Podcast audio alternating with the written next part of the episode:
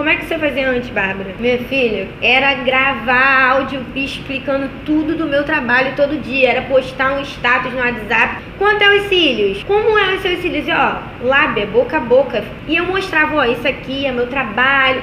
E eu doida pra fazer um cílios, pô, maior calosão. Poxa, gente, eu levava meu filho para trabalhar comigo na loja. Eu queria atender, sabe? Eu comecei a desenrolar, falar lá no dia a dia. E o boca a boca que eu fiz na primeira e a outra falou de mim, a outra vinha. Quando eu fui ver, quando eu fui ver, a loja do meu pai tava igual um formigueiro. Porque eu dava atenção. Eu não usava Instagram, por Deus. Eu comecei a usar o Instagram depois, porque uh, o meu marido ficou, faz Instagram, faz Instagram. Se for começar, vamos começar do zero. Meu primeiro seguidor foi Jesus Cristo, minha filha. Ele me seguiu lá, deu um like na minha curtida, porque eu não tinha ninguém. Mas antes era na, na, na, na, batalha ali. Então é o que eu tô falando. Antes, antes eu, eu passava um perrengue. Hoje não. Hoje você tem ferramentas.